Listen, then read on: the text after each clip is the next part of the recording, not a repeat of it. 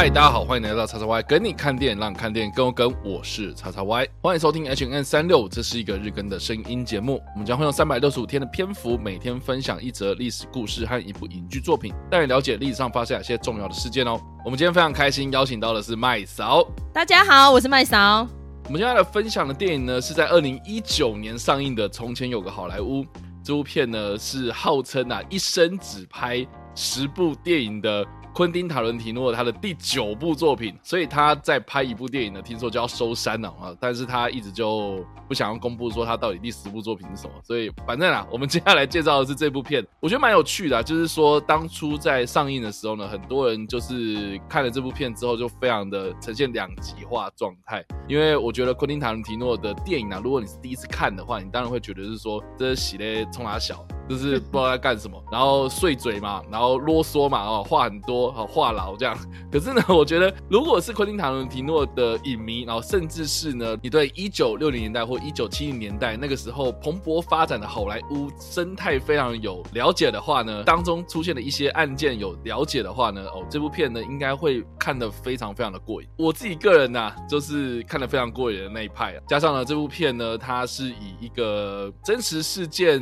为蓝。本的一个虚构故事，巧妙的利用这种历史跟虚构的东西之间的交叠啊，我觉得他的这个编剧的手法真的是宝刀未老。这样，我超喜欢，我看很多遍了，而且好像他后来上 Netflix，我应该又追了两次有吧？但他的剧情就是偏离事实非常的多，但是看起来就是爽，你知道吗？昆汀的 昆汀的手法就是这样，百看不厌，真的。对啊。那我们今天要来提到的历史事件呢，其实是发生在一九六九年的八月九号到八月十号的晚上所发生的一个非常非常令人遗憾的一件事情呢，哦，就是沙朗蒂谋杀案。那这件事情呢，其实可大可小了。如果我们今天要来讨论这个谋杀案背后的所有的事情的话，我相信我们这个可以开一整季，然后来聊这件事情这样子。但是呢，我觉得我们今天就从电影它里面所发生的这个案件出发。来描述就是这一个沙朗蒂谋杀案所发生的事情，然后甚至是呢，我们可以讨论到曼森家族，也就是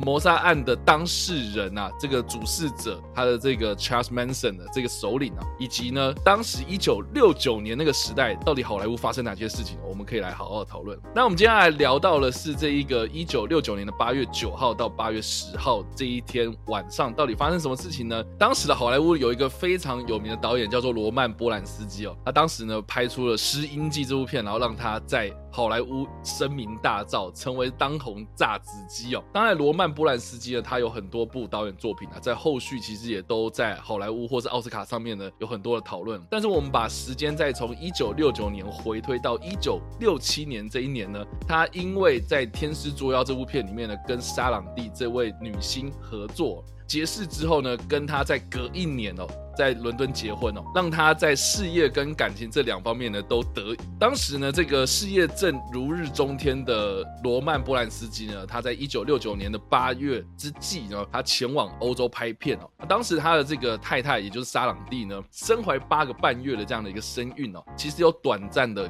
到欧洲陪他拍片哦，但是呢，他就提前回到了洛杉矶的住所里面。而当时在一九六九年的八月九号这天晚上呢，沙朗蒂和他的几位朋友啊，在外面吃完饭之后呢，然后回到住所里面，就是喝酒聊天，这样非常糗的一个聚会。这样结果呢，被四个歹徒呢闯入之后呢，就残酷遭到杀害。隔一天早上呢，才被他们就是前来打扫的这个佣人所发现。当时他们的尸体就是身中数十几刀这样，而且当时的沙朗蒂呢还。怀有八个半月的身孕，据警方的这个事后的调查了，发现沙朗蒂他身中十六刀，所以你可以知道说那个死况是非常非常凄惨的。那其实这四个歹徒呢，在凌晨犯完案之后呢，其实，在早上大概清晨左右的时候，其实又在另外一个超市的经理家中呢犯案哦，然后又杀了两个人这样。其实这两起事件呢，在洛杉矶好莱坞这个地区呢，哦，造成了当时非常大的轰动。当然，我们就是要扯到说这个谋杀案的凶嫌到底是谁呢？这其实呢，就是当年非常著名的邪教组织啊，曼森家族的成员所犯下的案件。其实当初哈看到这个沙朗蒂的谋谋杀案的时候，我应该是才国小还是国中，因为那时候跟着爸爸已经开始在看一些经典电影了哈。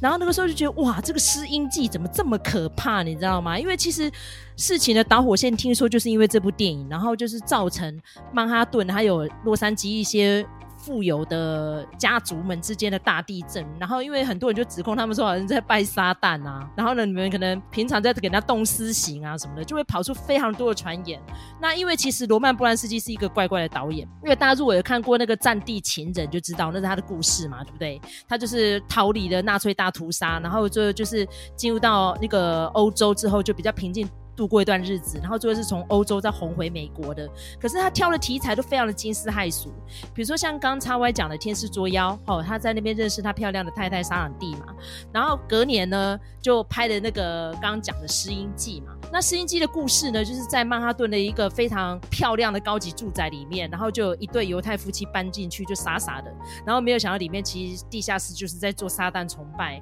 然后那个太太呢，就是在这个怀孕的过程中的种种不适，然后产生非常多的幻觉。然后最可怕的一幕就是他最后要生产的那一幕，一群人都打扮成像是撒旦教的信徒，然后就是好像是在跟他做法啊什么的，然后就是生出恶魔之子。哦，当年真把很多人吓坏了。你看那时候有非常多类似电影，比如说像《天魔》啦，哦，也是像这样的情节嘛。然后再加大法师嘛，对不对？是不是都是那个年代的？所以在那个年代呢，很多人都觉得说，哦，就是一个动荡不堪的美国，然后有非常多的民运，然后非常多的那种政治动荡跟暗杀什么的，所以每个人都是非常的惶惶不可终日，很害怕。然后那个时候的曼森家族，就是这一群年轻人们，他们其实很多都是家境还不错哦，甚至于很多都还是常春藤大学的哦。然后他们就。是觉得不容于社会，就觉得大家都非常的纸醉金迷，然后灵魂都去卖给撒旦了，所以他们就是脱离了家庭，就搬去了那个农场。那如果我们有看那部电影的话，就是从前有个好莱坞，就可以看到说，哦，大家都是在那边好像过得很逍遥自在啊，放浪形骸啊什么的，然后嗯，好像都光着脚在路上啊，看起来就像嬉皮士。实际上也是这个样子，没有错啦。比如说像这一阵子我们在录音的时候，刚好上映的那个《Nope》嘛，就是那个布。那个其实也有点在暗示那个好莱坞的电影发展史，就是那个样子。哦，大家就在农场里面啊，但过得非常的啊，你知道吗？天体营啊，然后就呃搞性滥交啊什么的，过得非常的放荡形骸。然后他们的教主就是这个查理曼森。那这个查理曼森也很有意思，他就是一路都是非常想要成名，所以他想要出片当歌手，他想要当电影明星，然后他想要变成个红人。可是因为他就是。不够有才华，然后就是样子就是怪怪的，就不是那种传统好莱坞会喜欢的那种人，所以他就一路都给人家晃点放鸟这样子，然后最后呢，他就是不想要放下他想要成名的希望，然后就一直去叮叮咚，就是去咚那个 Sharon Tate 跟那个波兰斯基住的那一栋大宅。可是他要找那个人早就搬走了，嗯，可是他就非得要找到他不可，就在那边嚣乱。所以你可以看到电影里面，他就一直上门去那边骚扰邻居啊什么的，他就非得要把他们找出来不可，因为那个人拥有他的录音室的草带。就是他认为那个袋子可以变成发行专辑的一个母带就对了，可是问题人就搬走了，根本就不认识他，所以他就不得其门而入。那最后他就是为了抒发他的怨怼嘛，他就回来跟他的徒子徒孙们讲这件事情。然后当年刚好披头士又出了这张专辑，然后里面的那个经典歌曲叫《Helter Skelter》，就叫做回转游戏。好，所以如果你想要了解曼森家族。真实的故事的话，可以去找那个，应该是一九八九年还是一九九零年的电视电影，就叫这个名字《Helter Skelter》。然后他们就训练了这群党徒们，就说我列清单给你们，这些王八蛋们呢，就是那种白富美的，比如说有马龙白兰度、伊丽莎白泰勒，哦，然后点点点列了非常多有名的人。他说这些人呢，就是在扰乱我们人类社会的，所以呢，你一定要发起革命，把这些人都宰了之后。我们这些边缘人才有办法拨乱反正这样子，然后呢，他就开始穿凿附会讲一些屁话，因为那时候其实像是金恩博士这些陆续都被暗杀了嘛。他说我们一定要帮他们讨回公道，他们为什么会变成这样？就是这一群信奉撒旦的人把他们给宰了。可是呢，既然你打着这个反撒旦的扛棒要去杀掉这些好莱坞的名人，可是你在做的方式又是比这些 撒旦信徒们还要残暴，你不觉得这是很脑洞吗？所以我当年看到这个事情的时候，我就觉得，哎，你们明明是要杀妖除魔，怎么你们做的事情这比魔鬼还下贱？然后真的就是这个样子。你看 Sharon Tate 那么漂亮的女生，然后呢又身怀六甲，结果呢不但跟她那几个无辜的朋友在里面被残杀。所以当年我那时候去看这个电影的时候，我真的吓坏，我说怎么可以改编的这么美好？完全不是这样。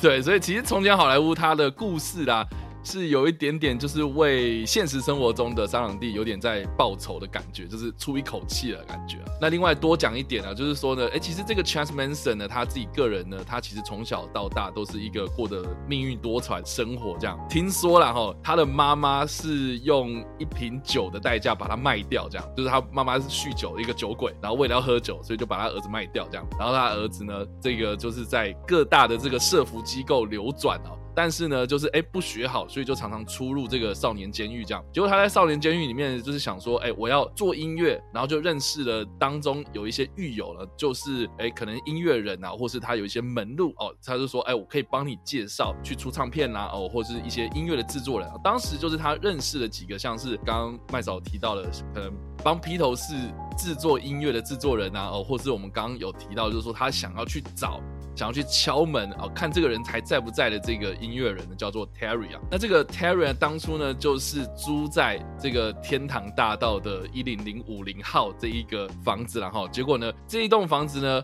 后来他退租了，然后就变成是罗曼波兰斯基跟 Sharon Tate 他两个人呢，就是新婚入住了一个豪宅这样子。那所以呢，后来 Chance Manson 他去敲门啊，问说 Terry 在不在？其实，在《从前有好莱坞》这部片子里面呢，也有重现到这样子。然后结果刚好被这个隔壁的在修天线的布莱德比特看到嘛，哦，就是有跟他挥挥手这样，哎，其实呢那一幕其实就是在重现当年 Charles Manson 他去敲门然后问 Terry 在不在的这一个场景这样。当然人不在呢，哎，他就是觉得是说啊，我就是被摆了很多道这样子，然后就是不得志啦，所以才像刚刚麦草讲的说，他就怂恿，他就去教唆他。底下的这些呃曼森家族的成员们，然后就是说我要列清单，然后让你们去猎杀这几个人这样。所以其中这四个人呢，他前往 Sharon Tate 的这个住所呢，他其实也根本就不认识他所杀的这五个人到底是谁哦，他只知道说哦，反正教主就是列了这个名单，然后跟我讲这个地址哦，所以我就大开杀戒，就杀了这几个人。这几个人呢，死状我们刚刚已经讲了，就是非常的凄惨了，而且呢，现场还有用血去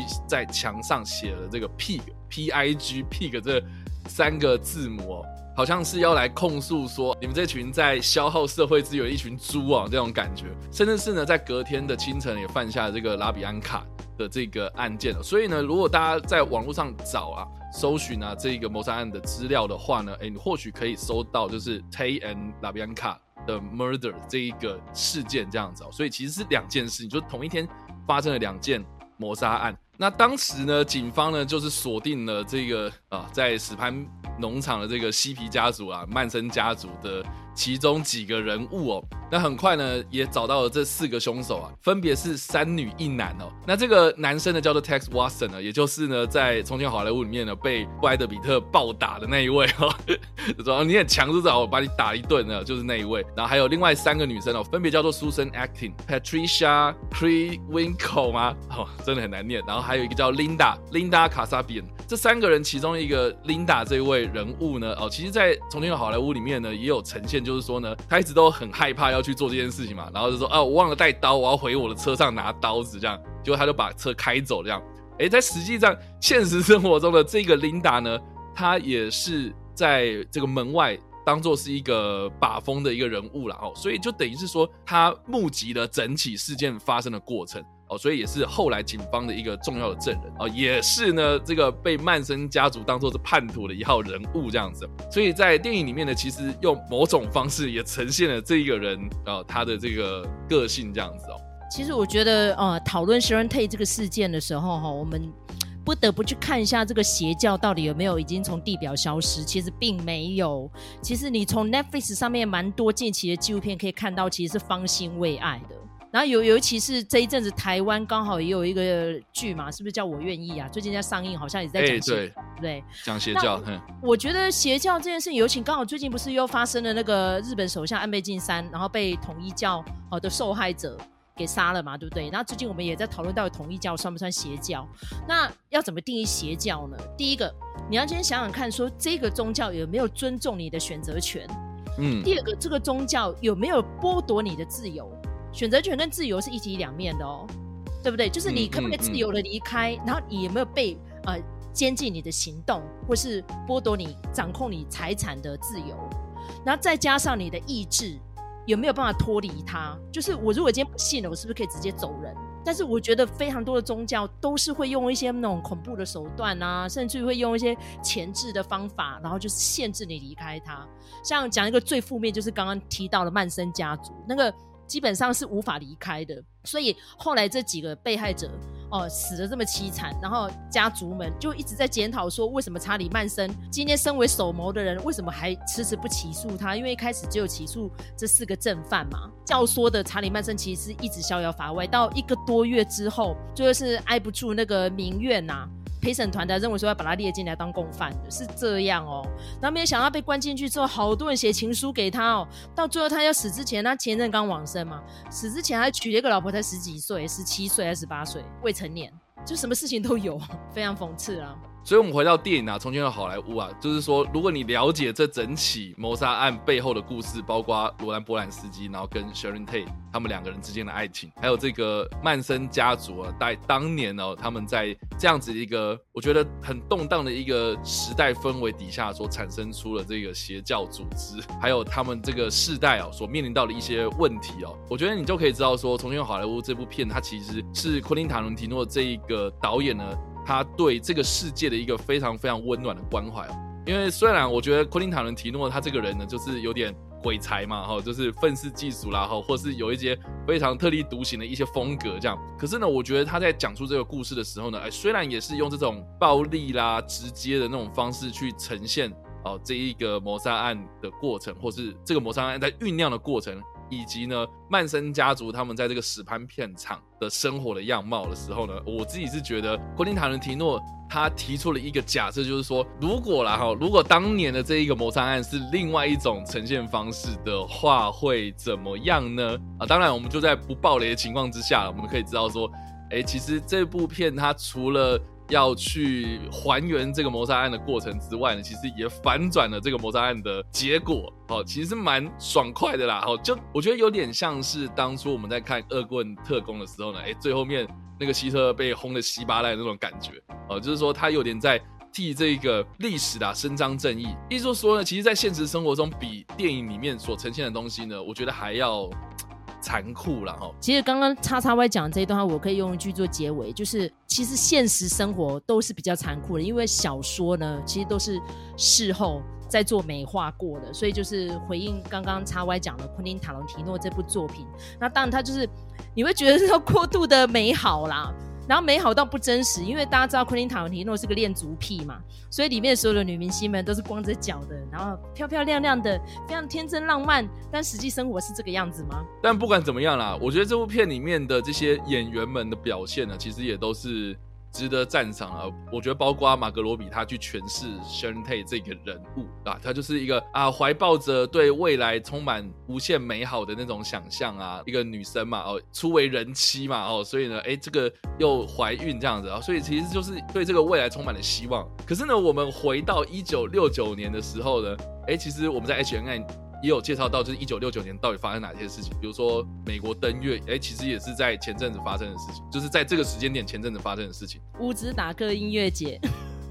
对啊，在讲这个，对。然后甚至我们再把这个时间再拉大，比如说一九六零年代发生哪些事哦，比如说从这个甘乃迪总统他被暗杀之后，哇，然后越战升温。哇，然后到了一九七零年代，哇，这整个那个美国，我觉得算是一个处于一个非常动荡的状态，就是说我们不太知道说这个战争会不会爆发，然后我们的国内呢，哎，也有这种种族的问题，然后甚至是呢这些总统们或者这些政客们，好像在操作个什么东西，我们的人民好像没有办法有什么作为了哦，所以这个也是为什么还导致了这个邪教啦，或是。曼森家族的诞生，就是有很多一群年轻世代的人对于现实生活的不满哦，甚至是呢，他们有想要有所作为，所以就做了一些可能啊比较激进的事情。包括呢，其实我们也可以多讲一点，就是说曼森家族后续也没有因为这件事情瓦解了，甚至是呢有很多的新闻媒体在捕捉他们在上这个法院的时候呢，哎，那几个女生就手牵手，然后唱着歌就这样走进那个法庭里面哦，就是好像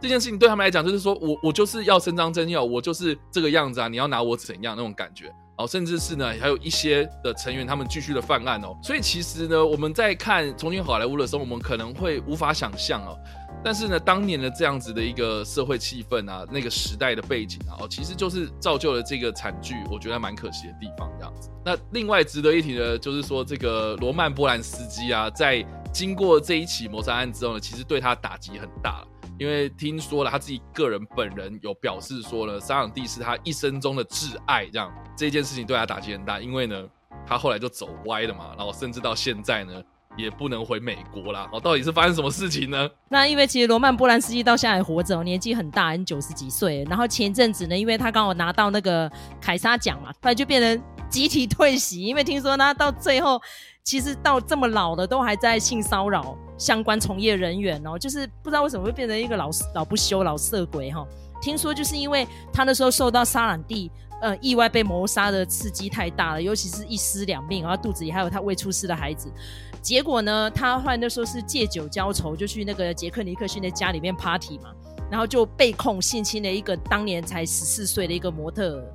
结果他不但呢否认这件事情，最后就是舆论整个压力哦逼他认罪哦，然后他签下一个认罪协议书，说好他愿意赔偿，没想到人就弃保潜逃了耶，就跑掉了，从此以后再也没有进去美国了哈。所以呢，那个时候好莱坞就引起非常多的大地震，因为他当年还一直都有电影作品哦，比如说他最后拍的什么，拍的《唐人街》，非常的好看哦。那个男主角是杰克尼克逊哈，就是杰克尼克逊。对，然后就是在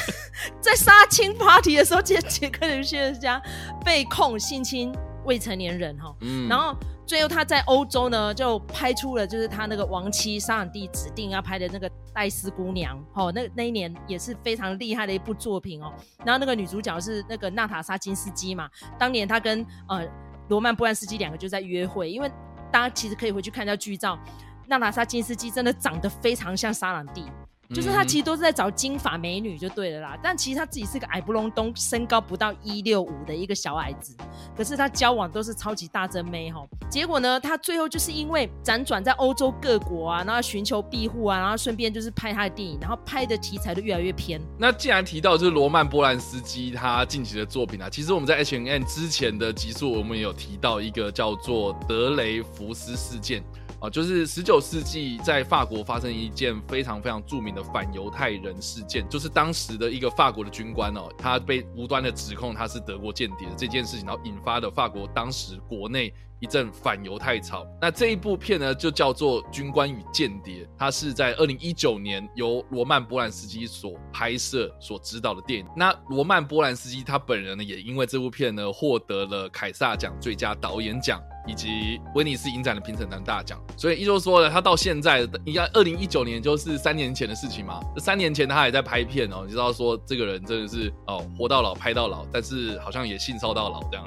就近期啊，然后也是因为 Me Too 事件的关系嘛，所以他又再度的被讨论了一波。而且呢，甚至是也被挖到了，就是说他三十年前、二十年前，就是在从业这影视产业的这段期间，其实陆陆续续都有被挖出一些黑历史这样子。然后美国好像一直都很想要把他引渡回国这样，可是呢，诶，他诶受到了这个欧洲人们的保护哦，比如说包括他当时啊，他去瑞士的电影节嘛，结果被暂时的拘禁了这样子啊。结果呢，后来呢，这个瑞士的当局也用了一些法条的引述啊，就是说，诶，我不能。把这个人引渡到美国去，这样。总之，然后就是有很多这样子一些事情，到现在还是蛮有争议的这样。而且他很有意思的是，吼，他现在这些罪名啊，其实都已经超过法律追诉期了。但是凯撒讲的时候闹出来的事情是是是新的哦，但是还是没有追诉他，因为说他太老了，八十八岁都快九十岁了。然后二零一八年的时候，美国影艺学院就是 Academy 嘛。把他开除了，但是问题是，他其实之前都拿过奖了哈，但因为战地情人拿 没差，所以他也到这个年纪了，他就我拎背货出去了。所以呢，我觉得啊，插外讲起这个事件来纪念一下这个 Sharon Tate 呢，我觉得也非常的好哦。当然就是好莱坞美好的时代啦，但是我觉得这个波兰斯基到现在还背负了这样罪恶感活下去，我觉得也是辛苦啦。你看一把年纪了，到现在人家都还一直在讲这些过去的事情，你看多可怜。错，悲哀啦，嗯。但不管怎么样了，我觉得《重庆好莱坞》这部片啊，真的是值得推荐的。就是说，当你去了解一下历史背景，然后再去看这部片，其实如果你不了解这段故事的话，你会觉得说啊，电影就是这样子嘛，演完了，然后而且片长也蛮长的，好不容易撑完了，结果呢，没有啊，没有什么有趣的地方啊。可是如果你对照到真实的历史的话，我觉得昆汀塔伦提诺他的那个洗衣里还是充满了这种浪漫基因哦，啊，就是让大家可以重回到这一个历史的现场，而且呢，我们也可以用另外一种形式呢，为历史上的这些蛮令人遗憾的人物哦，来打抱不平这样。所以呢，我们今天的历史事件呢，就是分享到这边，然后我们也推荐了这部电影哦。不知道大家有没有看过这部片呢？或者你在听完这个故事之后有什么想法呢？都欢迎在留言区留言，或在首播的时候来跟我们做互动哦。当然，如果喜欢这部影片或声音的话，也别忘了按赞、追踪我们脸书粉丝团、订阅我们 YouTube 频道、IG 以及各大声音平台，也别忘了在 Apple Podcast 和 Spotify 上留下五星好评，并且利用各大的社群平台推荐和分享我们的节目，让更多人加入我们的讨论哦。以上呢就是我们今天的 H N 三六，希望你们会喜欢。我们下次再见，拜拜拜。